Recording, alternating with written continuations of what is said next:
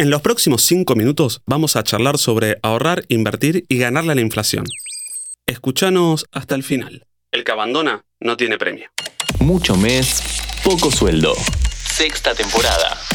Mucho mes, poco sueldo es un podcast sobre dinero, billete, efectivo, tarjetas de crédito, bitcoin, pasta, menega, papota, mango, picoca, vuelto.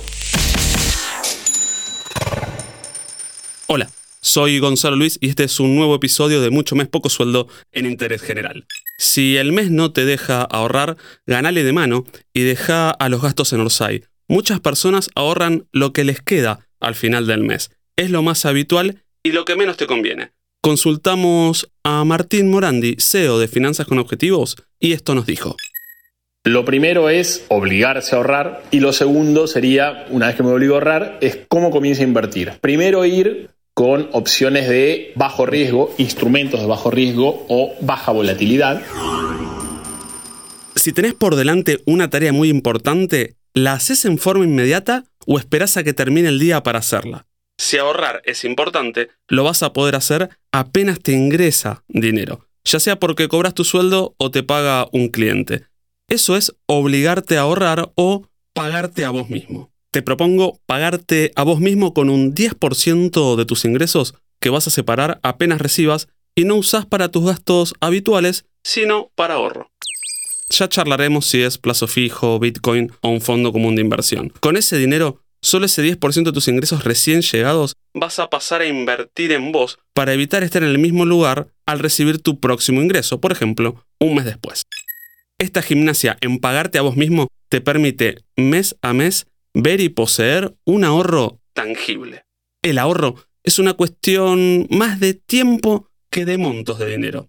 Así, vas a estar ahorrando al menos el 10% de tus ingresos y vivís con el 90% restante. El 10% apartado tenés que invertirlo para obtener un rendimiento, una tasa para que el dinero trabaje por vos y no vos por el dinero. Desarrollar ese hábito asegura las ventajas que mencionamos hace apenas segundos y evita que te sientas un hámster, corriendo todo el tiempo para llegar a ningún lado y sin moverte de tu situación actual.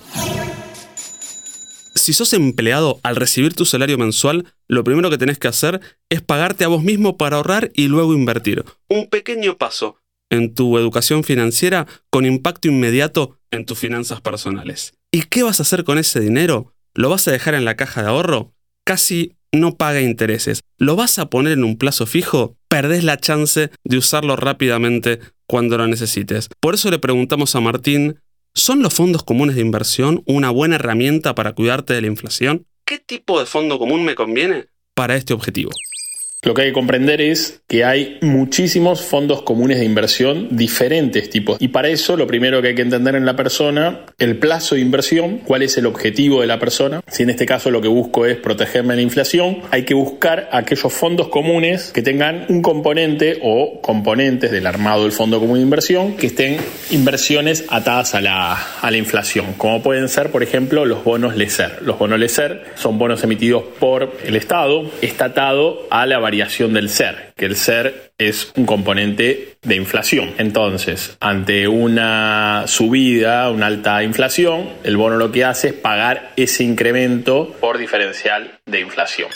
O también pueden ser, de alguna otra forma, atarse a devaluación, que no es lo mismo que inflación, pero de alguna forma me estoy cubriendo frente a una subida en el tipo de cambio. También hay instrumentos como pueden ser los bonos dólar link, que están atados a una devaluación. Siempre teniendo en cuenta el tipo de cambio oficial. ¿sí? Cuando hablamos de devaluación, hablamos de devaluación del tipo de cambio oficial. Así que creo que son buenos instrumentos para comenzar a invertir con muy poco conocimiento Imagínate que todo el dinero que hoy pagas en punitorios e intereses a tus tarjetas de crédito o préstamos de consumo los vas transformando en días de vacaciones, indumentaria o momentos con aquellos que más querés. ¿Te gusta la idea? Entonces ordena tus finanzas. Empezá por acá. ¿Es sencillo? Sí. ¿Puede costar? También. La ventaja depende de vos.